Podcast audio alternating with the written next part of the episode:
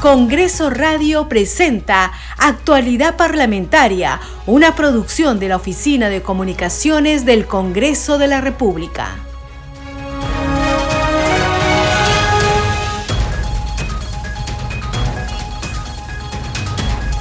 ¿Cómo están? Bienvenidos a su programa Actualidad Parlamentaria. Les saluda Carlos Alvarado y estos son los titulares. El presidente del Congreso, José Williams, demandó una exhaustiva investigación para identificar a los responsables de la muerte de una menor de 11 años en un centro educativo de Independencia. Al tiempo, expresó sus condolencias a los progenitores de la infante, señalando que es tarea de padres y maestros mantener un diálogo constante con nuestros niños y adolescentes frente a las amenazas que circulan en las redes sociales. Congresistas y trabajadores del Poder Legislativo participaron del simulacro nacional multipeligro que se desarrolló en todo el país. El presidente del Congreso, José William, señaló que el ejercicio tiene como objetivo fortalecer las capacidades de preparación y respuesta frente a la ocurrencia de peligros y desastres. William Zapata sostuvo de otro lado que desde el punto de vista ético, una persona que fue elegida para representar a su comunidad no puede estar tanto tiempo afuera. Fue al referirse al caso de la parlamentaria de Podemos Perú, Digna Calle, quien permanece en Estados Unidos más de cuatro meses y goza de licencia sin goce de haber. También fue consultado sobre el viaje de una delegación de congresistas peruanos al Reino de Marruecos. Precisó que se trata de un viaje que no es pagado por el Congreso de la República. El legislador Jorge Montoya de Renovación Popular anunció que presentó un proyecto de ley para el retiro del Perú de la Convención Americana de Derechos Humanos. Fue durante el foro denominado Denuncia de la Convención Americana de Derechos Humanos realizado en el hemiciclo Raúl Porras Barrenechea. Los congresistas de la República visitaron sus respectivas regiones por tercer día consecutivo en el marco de la semana de representación en todo el país. El parlamentario de Somos Perú, José Gerí Oré, sostuvo que sostuvo una reunión con el alcalde de la municipalidad distrital de Codo del Posuso en Huánuco, Tomás Ocampo. Le informó sobre las necesidades que tiene su población respecto al sector salud, educación y sobre todo en seguridad ciudadana. La congresista Norma Yarro inspeccionó en Rioja, provincia del mismo nombre, en el departamento de San Martín, los puentes de Naranjillo y Aguas Claras que fueron afectadas por el terremoto del 2019. La segunda vicepresidenta del Congreso, Silvia Montesa, desarrolló una mesa de trabajo con el equipo técnico municipal del distrito de Cachachi en la provincia de Cajabamba, Cajamarca, demandó, donde se demandó obras de saneamiento e infraestructura educativa.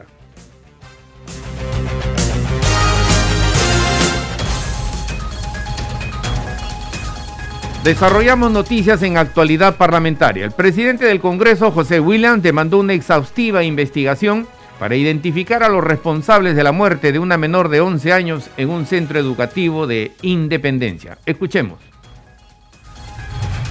Sí, es una pena lo que ha sucedido. Una pena y una llamada de atención a los educadores, a los padres de familia, a la sociedad de manera general. ¿no? Eh, se tiene que hacer todo lo posible para evitar esa clase de retos ¿no? que hacen los jóvenes y por supuesto hacer una investigación completa para poder saber eh, cómo se dio este hecho, ¿no? quiénes están involucrados, dónde se inicia y encontrar responsables. No puede ser que una, niña de 11 años vaya a perder la vida de esa forma. Eh, y yo creo que se debe hacer una, una investigación y castigar a los responsables. Y que sirva de lección para que desde los padres de familia, profesores y la sociedad estén vigilantes de que no sucedan casos como este.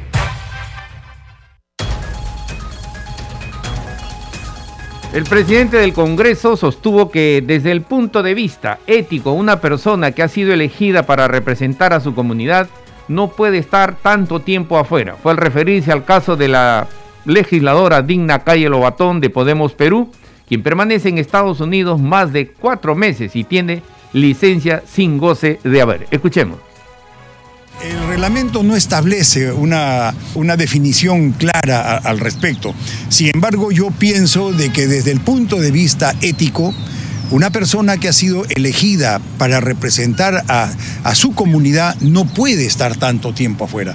Es cierto que ella ha renunciado a los conceptos que le paga el Congreso 3, no está recibiendo e, ese, ese dinero. Está votando, el, el, día miércoles, cuando, hay, cuando, cuando se da el pleno virtual, sí lo está haciendo, no hay nada que diga lo contrario. Sí es un asunto que también se tiene que ver en la Comisión de Constitución y Reglamento, porque un caso como este, ¿no? donde una congresista se ha ido todo ese tiempo, pues no es, es, un abandono de trabajo, ¿no? Es, y un abandono al elector que como, le puso ahí. Como, como lo acaba de decir usted, y yo lo cité hace un momento, fue elegida por la población, por, por su comunidad, para que los represente aquí, ¿no? No virtualmente. Sé también, porque he hablado con la presidenta de la Comisión de Ética, e, ella, al respecto del congresista Tello y al respecto de la, de la congresista Digna Calle, es que hemos hablado el fin de semana con la congresista Carol y está tomando las medidas ¿no? correspondientes. Ella está en San Martín ahora y pienso que el día lunes va a informarles más. ¿Esta, esta situación, presidente, es una falta de respeto al Congreso de parte de Digna Calle? Yo, yo creo que esa es, es una falta de respeto no solamente al Congreso, sino sobre todo a la, a la población. Eh, pero es necesario también que ella pueda hacer sus descargos. Para, para, que haga conocer por qué se está yendo todo ese tiempo y seguramente pues se tendrá que averiguar, investigar. Yo pienso que ética pues tendría que ver en este asunto. Si bien es cierto que hay reglamentación que está, mm, no está clara al respecto, no hay reglamentación no clara sobre este tema, sí hay asuntos que se tienen que ver no con, con actividades que obviamente tiene que hacer, que están relacionadas con la representación, con la fiscalización y con la parte de la, de la legislación. No sé cuánto de legislación está haciendo, pero sobre los dos primeros yo es obvio que no lo está haciendo.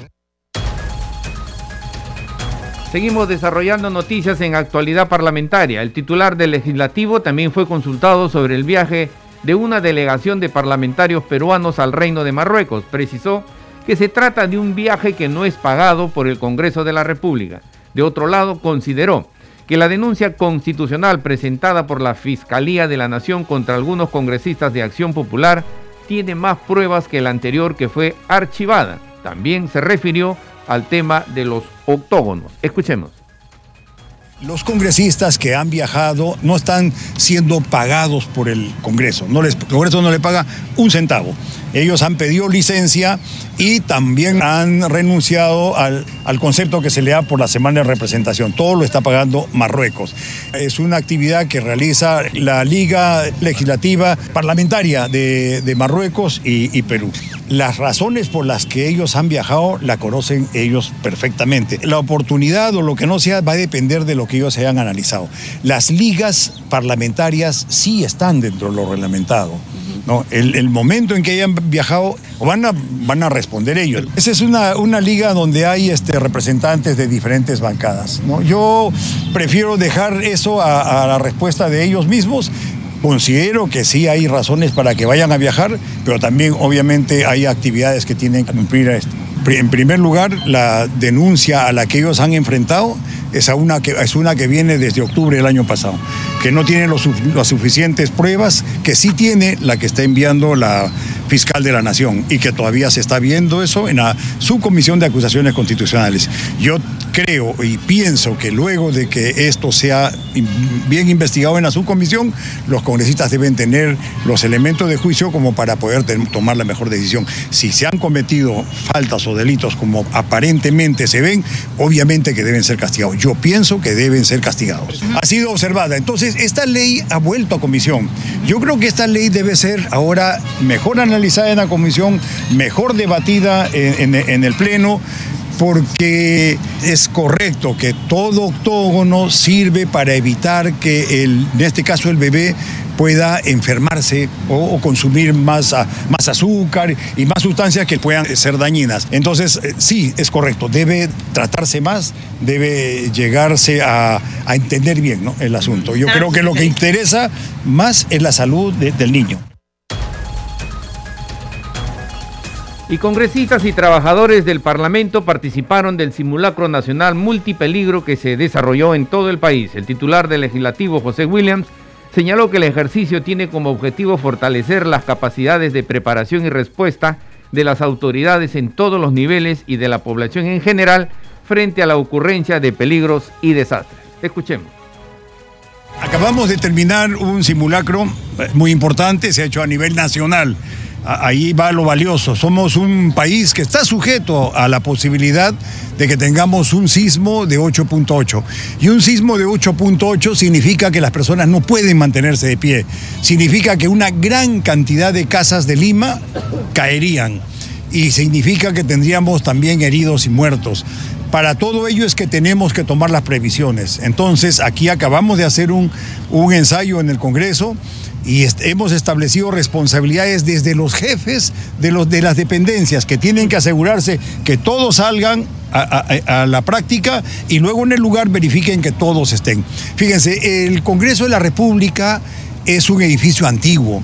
Hemos tenido ya ciertos desprendimientos y, y cuando nos hemos puesto a ver su interior hay vigas que son de madera el Museo de la Santa Inquisición y del Congreso, que está refaccionándose, yo pude verlo hace unos días y tiene unas vigas que están podridas están totalmente podridas. Entonces, no hacer un trabajo allí sería grave, porque perderíamos un monumento histórico y el museo más visitado de Lima.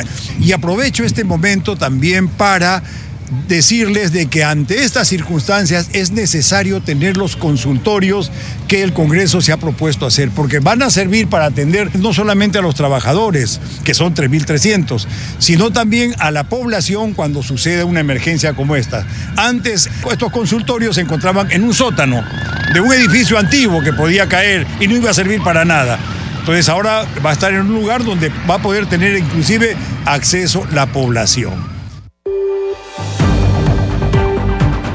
Semana de representación. Y en el marco de la semana de representación, el congresista Jorge Montoya realizó el foro Denuncia de la Convención Americana de Derechos Humanos en el hemiciclo Raúl Porras Barrenechea. Allí anunció que presentó un proyecto de ley para el retiro del Perú de ese tratado internacional. Escuchemos. La ponencia es presentación de la propuesta legislativa para la denuncia de la Convención Americana de Derechos Humanos ¿Por qué retirarnos de la Convención Americana de Derechos Humanos? Es necesario recuperar el concepto de la soberanía jurisdiccional del Estado peruano en la solución de conflictos, cualquiera sea su naturaleza. Para ello se constituye un hecho incontratable la madurez institucional y democrática del Estado peruano en su capacidad de autogobierno y determinación. Prueba de ello es que el autogolpe del, del expresidente Castillo no se consolidó recuperándose rápidamente los causos institucionales debido al cumplimiento constitucional efectivo que se llevó a cabo. El Estado peruano no requiere ser tutelado jurisdiccionalmente por un órgano extranjero, supranacional, que no está sujeto a ningún tipo de control funcional, ni de calidad, y sin posibilidades impugnatorias y de contradicción. En esta medida, cabe preguntarnos, ¿cuánto hemos ganado con nuestra afiliación a la Convención Americana de Derechos Humanos? ¿Hemos mejorado la calidad de nuestra justicia? ¿Son útiles a la dignidad nacional los fallos de la Corte Interamericana de Derechos Humanos que favorecen a los terroristas, obligan al Estado al pago de reparaciones, construcción de monumentos, pedido de disculpas y otras medidas en favor de los terroristas enemigos de la democracia? La respuesta a estas tres preguntas es negativa, sin desdeñar sus posibles aportes a la dogmática y desarrollo legislativo en esta materia. Llama la atención que los países más desarrollados de la región de sólida democracia y alta economía, como es el caso de Estados Unidos y Canadá, no han suscrito la Convención Americana de Derechos Humanos, quedando el sistema interamericano como un club de países pobres y de subdesarrollados. ¿Qué, sucedería, ¿Qué sucedería si el Perú denuncia la Convención Americana de Derechos Humanos? Sostenemos que no pasaría nada, por el contrario, nuestros mecanismos institucionales de justicia se fortalecerían con independencia, autonomía, ejerciendo libremente la soberanía jurisdiccional del Estado. ¿Qué vamos a hacer a continuación en nuestra, estrategia? Es presentar un proyecto de ley que denuncia la Convención Americana de Derechos Humanos. Se ha presentado el día de hoy al mediodía. Seguimos desarrollando noticias en actualidad parlamentaria, semana de representación. La congresista Diana González de Avanza País visitó en Camaná, Arequipa, el Coliseo Julio Granda para conocer el estado de su infraestructura. Escuchemos sobre el tema los detalles. Cumpliendo con su función de representación, la congresista Diana González visitó las instalaciones del Coliseo Julio Ernesto Granda en la ciudad de Camaná, encontrándose con una diversidad de problemas en su infraestructura, por lo que solicitará se evalúe la asignación de presupuesto para su refacción. Este coliseo ha sufrido daños en el techo y hasta el momento no se ha podido intervenir, y esto crea inestabilidad y peligro para los deportistas de la ciudad arequipeña. Lo que hemos hecho el día de hoy en el marco de nuestra función fiscalizadora durante la semana de representación, estar presentes en lo que es el estadio y el coliseo con el techo dañado, como lo podemos ver que representantes del IPD puedan tomar nota de esto, que pueda ser considerado en los presupuestos de mejoramiento de infraestructura. Entendemos que ya el Coliseo tiene una ficha, una ficha de mantenimiento y además también la disposición de realizar un convenio con el gobierno regional a fin de que puedan administrar lo que es el Coliseo. Ante el expuesto, la congresista Diana González espera llegar a una salida urgente al problema del complejo deportivo 9 de noviembre y del Coliseo Julio Ernesto Granda, espacios deportivos que se encuentran en estado crítico y así impulsar la mejora de la infraestructura deportiva de su región. Hoy lo hemos escuchado directamente al representante del IPD que llevan tres años de manera consecutiva sin recibir presupuesto como IPD para el mantenimiento de la infraestructura. Son 200, más de 200 predios a nivel nacional. Este año ha salido un presupuesto mínimo, dentro de los cuales no habría sido considerado el, el estadio 9 de noviembre. Hemos solicitado que para el siguiente asignación de presupuesto sí esté considerado este estadio. Finalmente, se espera que en los próximos días se pueda concertar visitas de los representantes representantes nacionales del Instituto Peruano del Deporte y así avanzar con los trámites correspondientes en favor de la población y los deportistas arequipeños.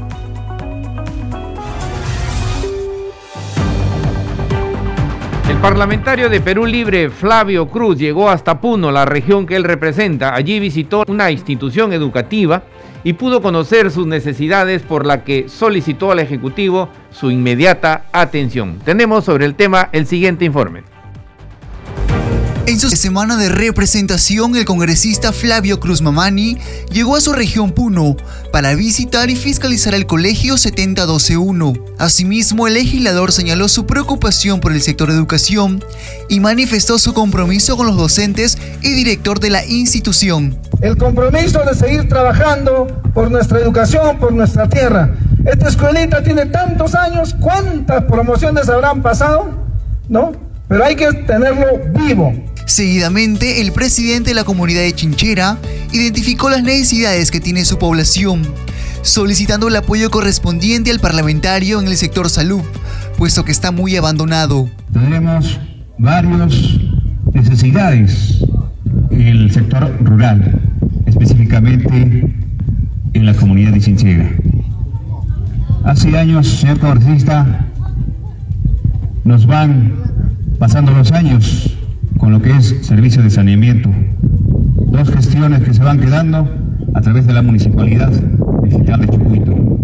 Quizás otras actividades que se han postergado las vías de comunicación de esta comunidad. Finalmente, el congresista por la región de Puno se comprometió con su departamento en continuar articulando acciones en beneficio de todos los sectores, los cuales muchas veces son descuidados por el Ejecutivo.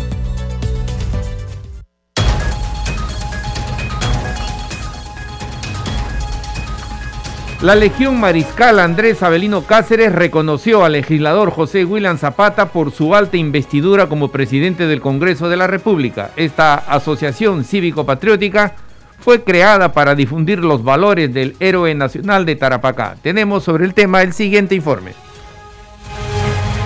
En memoria del patrono de arma de infantería del ejército peruano existe hace 35 años la Orden Legión del Mariscal Avelino Cáceres asociación cívico-patriótica que tiene entre sus integrantes al presidente del Congreso, quien fue reconocido por su alta investidura. Y en nombre de las filiales a nivel nacional, tiene el honor de saludar y felicitar al señor general de división José Daniel William Zapata, digno asociado de nuestra orden, por haber asumido el cargo de presidente del Congreso de la República del Perú. Le agradezco primero a mi general, nuestro instructor, también junto con Ramiro, mi escuela militar, mi comandante de batallón, eh, y también nuestro general cuando estábamos en algunas actividades. Muchas gracias por, lo que hizo en general. En realidad, muchas gracias por, este reconocimiento, para mí es un honor poder este, recibirlo. Muchas gracias. Gracias.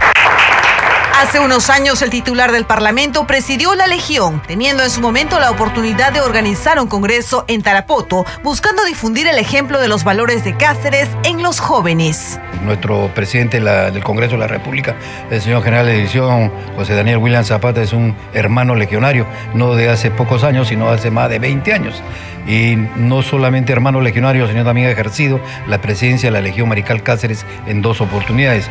Y tuve la oportunidad de hacer los congresos por coincidencia en Tarapoto con el general William y en Ayacucho con el general Ayarza. Congresos que participaban 350 estudiantes, donde como ha dicho el presidente, se tocaban puntos importantes de la vida de Cáceres, no solamente como militar, sino como estadista, político. Cáceres es un personaje que no solamente lo debemos recordar este, como militar, como guerrero, ¿no? Eh, es una persona que en ese, en ese ámbito de cosas estuvo en todas las campañas y terminó finalmente en la campaña de la Breña o de la Resistencia. Por eso es que Cáceres es todo un personaje nacional en el ejército lo tenemos como patrono de la infantería. Hay que mencionar que Andrés Abelino Cáceres fue militar y político peruano, el mismo que luchó en la Guerra del Pacífico, dos veces presidente del Perú y cuyos 100 años de fallecimiento se conmemorarán en octubre de este año.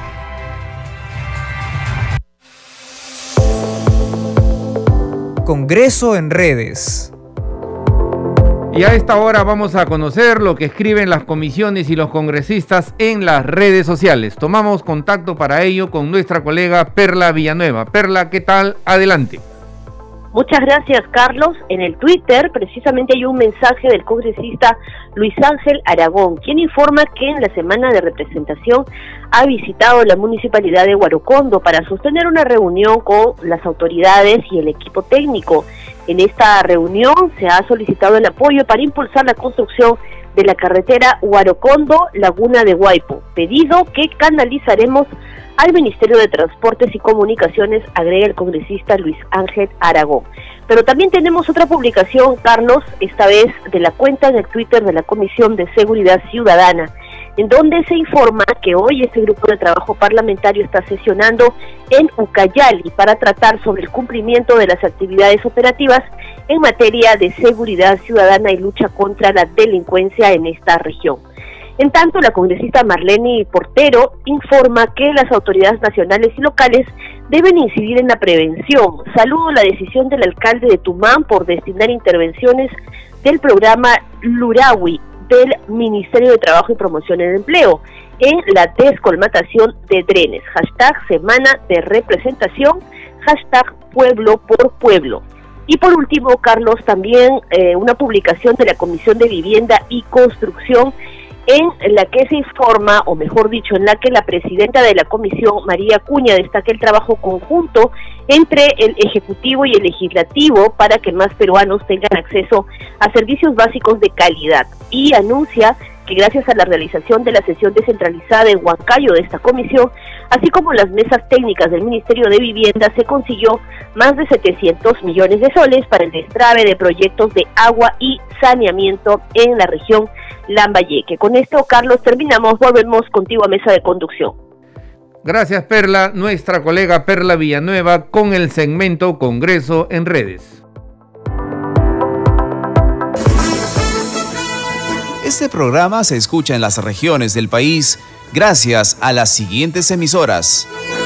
Radio Inca Tropical de Abancaya Purímac, Cinética Radio de Ayacucho, Radio TV Shalom Plus de Tingo María, Radio Las Vegas de Mollendo Arequipa, Radio Star de Mollendo Arequipa, Radio Madre de Dios de Puerto Maldonado, Radio Amazónica de Satipo en Junín, Radio TV Perú de Juliaca Puno, Radio Amistad de Lambayeque, Radio El Pueblo de Ayacucho, Radio Satel Perú de Lampa en Puno, Radio La Voz del Valle de Aplao en Arequipa, Radio Líder de La Unión en Piura, Radio Victoria de Ocros de Huamanga, Ayacucho.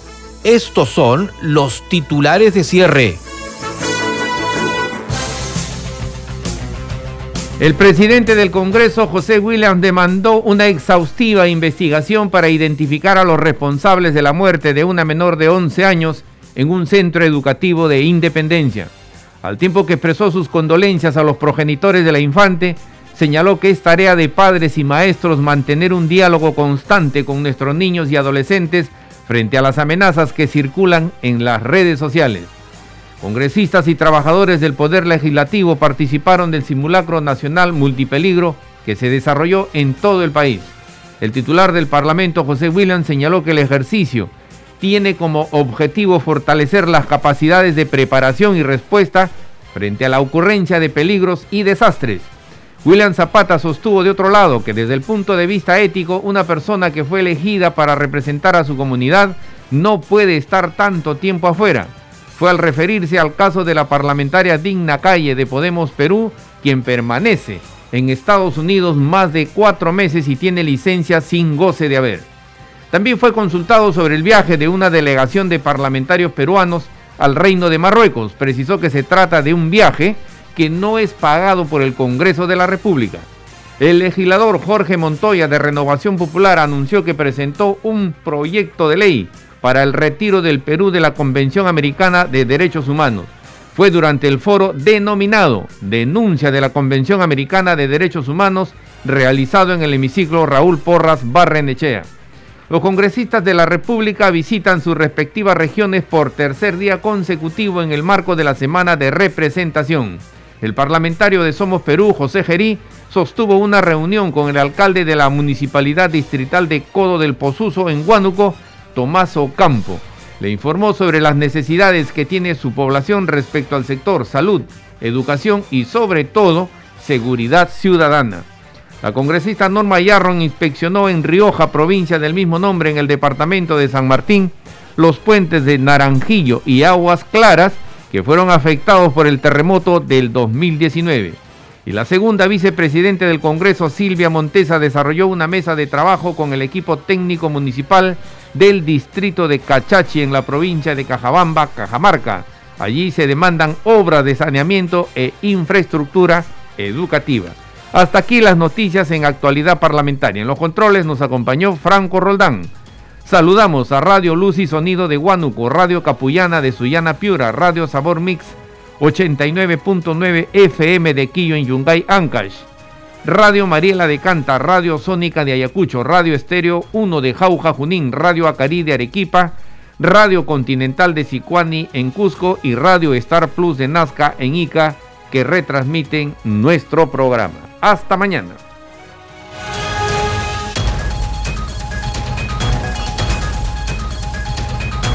Congreso Radio presentó Actualidad Parlamentaria, una producción de la Oficina de Comunicaciones del Congreso de la República.